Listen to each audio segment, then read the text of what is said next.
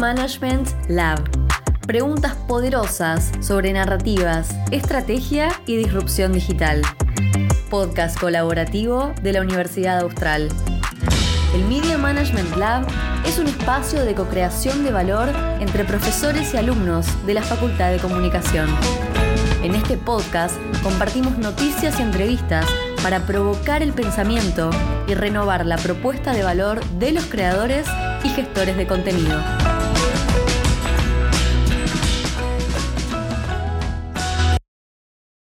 Nosotros somos José Goldenberg y Fernando de Dios. En el capítulo de hoy vamos a estar enterándonos un poco de qué se trata el proyecto Inmersión Clarín. Vamos a hablar con eh, sus protagonistas de Gallo Media, director general y creativo Julián Gallo, Nehuen Mingote, encargado de video, arte y programación, y con Mercedes Ascona, editora periodística del proyecto. Primera pregunta para Julián, si nos podés contar un poquito qué es y qué no es Clarín Inmersión. Inmersión es un documental interactivo basado en un mensajero que cuenta una historia en cinco días a través de mensajes de audio, video, textos, mapas, que se van recibiendo eh, de manera sincrónica a la misma hora en que sucedieron los hechos que se cuentan. Por lo cual a las 10 de la mañana del documental son las 10 de la mañana del usuario. Cuando algo sucede a las 21.30, el usuario recibe los mensajes a las 21.30. Esa es el, digamos, la gran innovación que podría tener este proyecto, esta capacidad de sincronizarse entre el contenido y el usuario. ¿Cómo surgió la idea de hacer esta experiencia y cuánto varió el producto final con lo que habían pensado en la primera reunión de, producción o brainstorming cuando empezaron a pensar en esto? Mucho tiempo estoy esperando la oportunidad para contar una historia sincrónica. Eh, me llamaron en Clarín con la idea de hacer un documental en video y yo le sugerí hacer un documental que no sea en video, que, sea a través de un mensajero. Y eh, la razón de eso es porque creo que hay todo un espacio pendiente de experimentación narrativo que tiene que ver con vincular los hechos de una historia con el tiempo real del usuario. Y la verdad que entre el que lo pensamos y lo que resultó, sobre todo cuando logramos visualizar lo que eh, íbamos a hacer, eh, al final hubo una muy pequeña diferencia.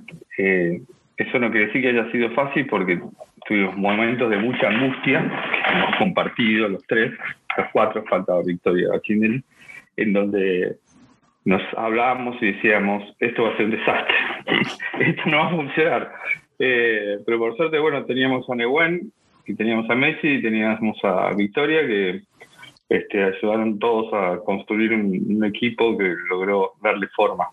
Mercedes, ¿cómo fue, vos que sí. la parte de producción periodística, cómo fue el proceso de producción? ¿Qué dificultades y qué aprendizajes vieron en todo el proceso? Por suerte encontramos muy buena predisposición de los periodistas en Clarín, que quizás ese era como nuestro principal temor porque estábamos invitándolos a hacer algo que es totalmente fuera de su rutina y mm, nos acompañaron mucho queríamos elegir historias eh, que fueran particularmente visuales y que pudieran ser como crónicas narradas durante un mediodía, por ejemplo.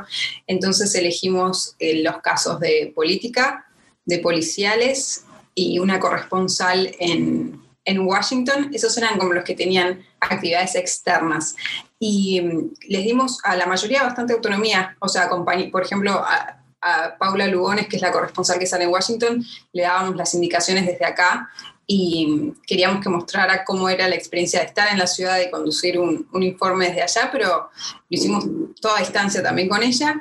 Y después con los periodistas que, que estaban trabajando acá, se trataba de elegir momentos que nos parecía que representaban eh, cómo fluía la historia. Eh, pero fue, en mi opinión, y probablemente Nebuen y Julián calculo que están de acuerdo, fue muy fluida la producción, eh, porque también se trataban de situaciones eh, bastante reales, o sea, no era que estábamos haciendo una gran puesta en escena. Entonces lo filmábamos trabajando en la redacción, en las reuniones que tienen habitualmente, y creo que la mayoría se sintió muy cómodo en ese, en ese aspecto. ¿Y cómo fue el proceso de hasta llegar a esos cinco personajes? Mm. todo el tiempo estábamos balanceando entre no saturar con información y, que tampoco te quedara la experiencia, la sensación de que la experiencia se quedaba corta. Entonces, sí dimos eh, varias vueltas en la cantidad de mensajes y la frecuencia de los mensajes. De hecho, eso era algo muy importante para nosotros, como eh, cuánto tiempo hay entre un mensaje y el otro, por ejemplo. Y lo tratamos de ver desde la perspectiva del usuario.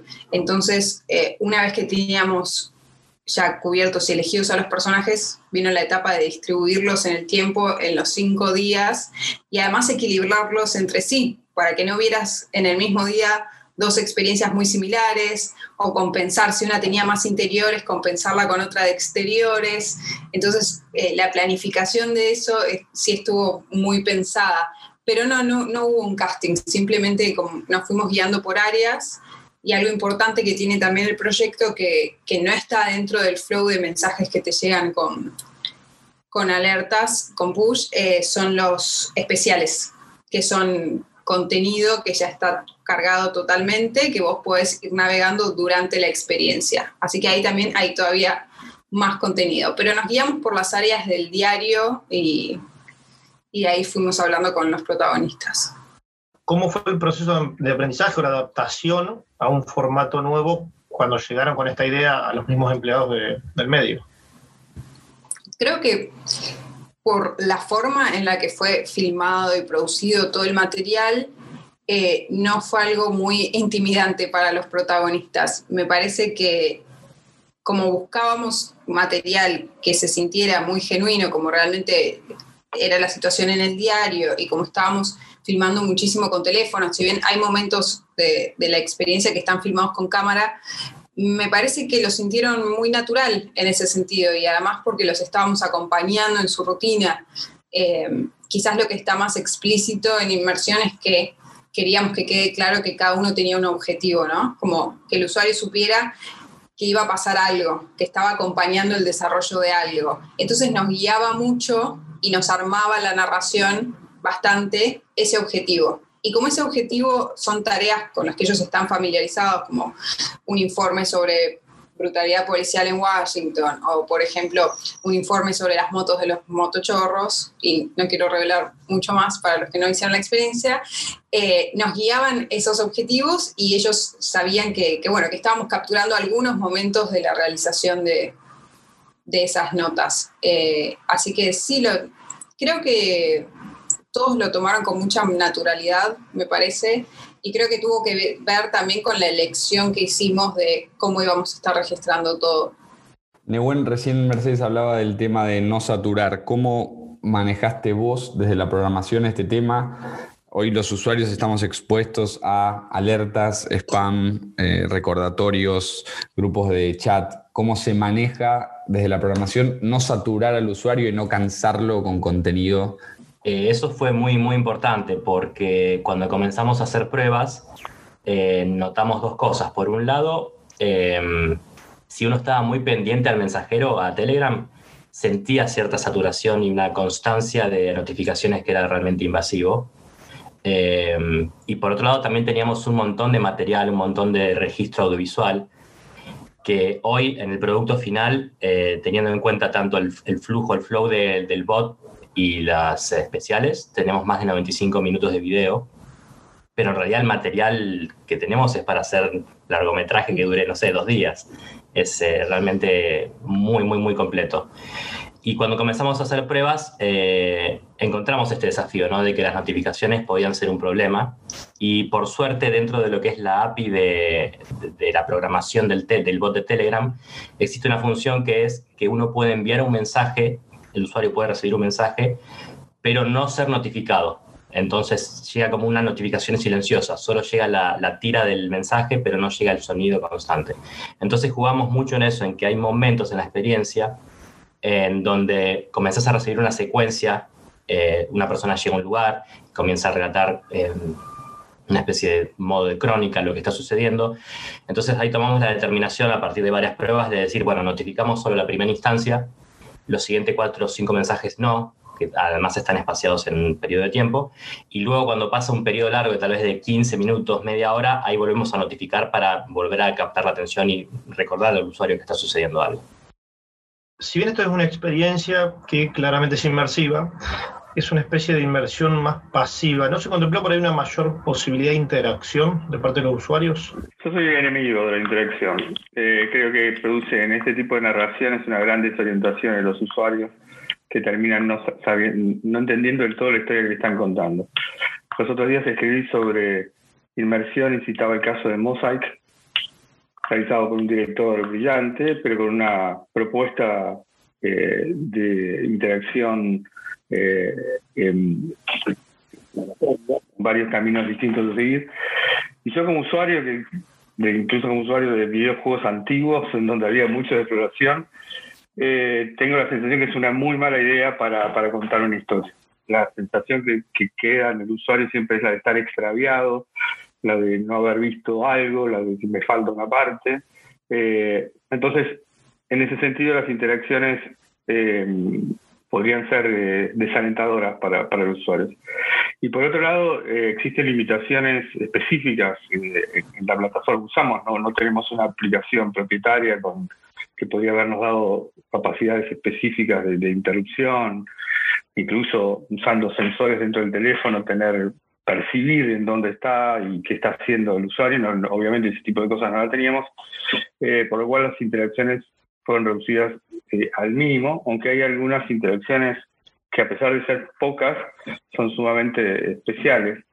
La idea principal que teníamos era de, cruzar de una plataforma a otra plataforma y los usuarios que hayan hecho la experiencia completa habrán recibido, en un momento, este, uno de los periodistas dice, bueno, te envío ese documento por email, lo recibe instantáneamente por email y en otro momento un periodista eh, le envía al usuario su número de teléfono diciéndole por favor si puedes llamarme y te voy a contar, inténtenlo y llamen por teléfono a ver qué pasa. ¿Cómo creen que puede cambiar la visión eh, que el usuario tiene de Clarín luego de ser partícipe de esta experiencia? Si han tenido algún tipo de feedback de parte de la audiencia. El feedback se está dando específicamente en Twitter, que es donde uno lo puede monitorear. No creo que un producto eh, afecte la percepción de manera puntual, pero sí creo que, Clarín en esta acción y en otras eh, que hizo, en algunas de ellas estuvimos nosotros participando también, está expresando un interés de innovación eh, y de audacia, ¿no? Porque este es un proyecto muy audaz para, para un medio, eh, que demuestra una, una, voluntad, una vocación dentro de la organización. Eh, creo que progresivamente eso puede afectar positivamente la idea que mucha gente tiene de la marca, ¿no? de la marca y de las marcas periodísticas, de las marcas de diarios, que están eh, ceñidas a, ser visualizadas muchas veces como marcas textuales y eh, secuencias de lo que antes eran los medios de papel. Así que, bueno, nosotros estamos muy contentos de haber contribuido eh, a, que este proyecto sea una exprese innovación de, de, los distintos proyectos que hizo Clarín, porque, entre otras cosas, sentíamos el compromiso de la enorme confianza que tuvieron en dejarnos hacer un proyecto tan extraño como este. Después de tantos años trabajando en lo que es medios y en este tipo de, cosas, ¿qué aprendizaje se lleva cada uno de esta experiencia? Eh, yo te puedo responder más desde el aspecto técnico. Eh, me parece que es fundamental probar, probar y probar. Eh, nosotros durante las pruebas que hicimos detectamos un montón de situaciones que, particularmente en un mensajero y en un bot eh, no se habrían dado si no era probando como si fuese una experiencia real. Tuvimos un enorme desafío con las zonas horarias, por ejemplo, ¿no? Saber que un usuario a las 9 de la mañana iba a recibir un mensaje que sean sus 9 de la mañana y que no sea las 9 de la mañana convertido en hora argentina. Eh, otro aspecto también eh, muy importante es esto de tratar de que sea una experiencia natural, ¿no? Es un desafío eh, que no se sienta publicitario, que se sienta como un amigo que le está mensajeando, ¿no? Devolución sobre esta experiencia es eh, testear, eh, arriesgarse más y tomar el valor de cada una de las cosas que hace, cada uno de los días y cada una de las producciones y de los elementos que contiene el bot, puede ser algo en sí mismo. Y casi todo puede ser interesante si se cuenta correctamente. O sea, me parece que esa es una conclusión del proyecto, porque quizás eh, la premisa, no, pensaría uno que puede llegar a hacer un producto de cinco días con el nivel de interés que nos parece que llegó a tener. Eh, y me parece que fue una cuestión de, bueno, ¿cómo lo vamos a contar? Y creo que las plataformas de, de mensajería tienen un potencial enorme y como decía Julián, me parece que todas las industrias como deberían intentar abrirse a esto porque me parece que del otro lado de los usuarios hay mucho interés. Julián, para cerrar. Hombre mayor, y hay una cosa que, en realidad no sé si aprendí, pero sí que confirmé, eh, porque reviví la, la sensación de que cuando uno está haciendo algo nuevo, eh, la principal emoción que nos domina es eh, la angustia, es la, incertidumbre. Y la verdad que ahora, cuando todo terminó, parece bastante sencillo, pero eh, fue bastante inquietante en un momento decir, no, lo vamos a poder armar.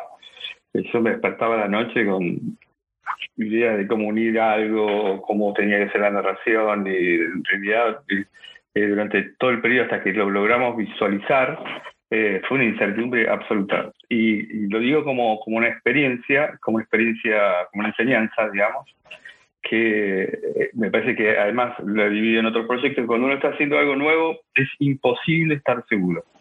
es y, por otro lado es un síntoma de que está haciendo uno está haciendo algo nuevo. ¿no? si, estás muy tranquilo o sentís que estás dentro de una red conocida, y tan nuevo no debe ser. Ahora, cuando sentís que estás en un terreno que, puede ser un desastre, que esa era la verdadera sensación que tenía y teníamos muchas responsabilidades asumidas y eso hacía que no fuera divertido que sea un desastre, eh, estamos en algo, nuevo. Entonces, lo que tuviera que dejar como un que aprendí, que, que podría decirle a otros que, que cuando inicien proyectos que creen innovadores, eh, seguramente lo van a pasar muy mal, como parte del proceso. Hasta ahí entonces la charla con el equipo de Gallo Media que nos contó sobre este proyecto Inmersión Clarín. Gracias por acompañarnos. Nos vemos en el próximo capítulo.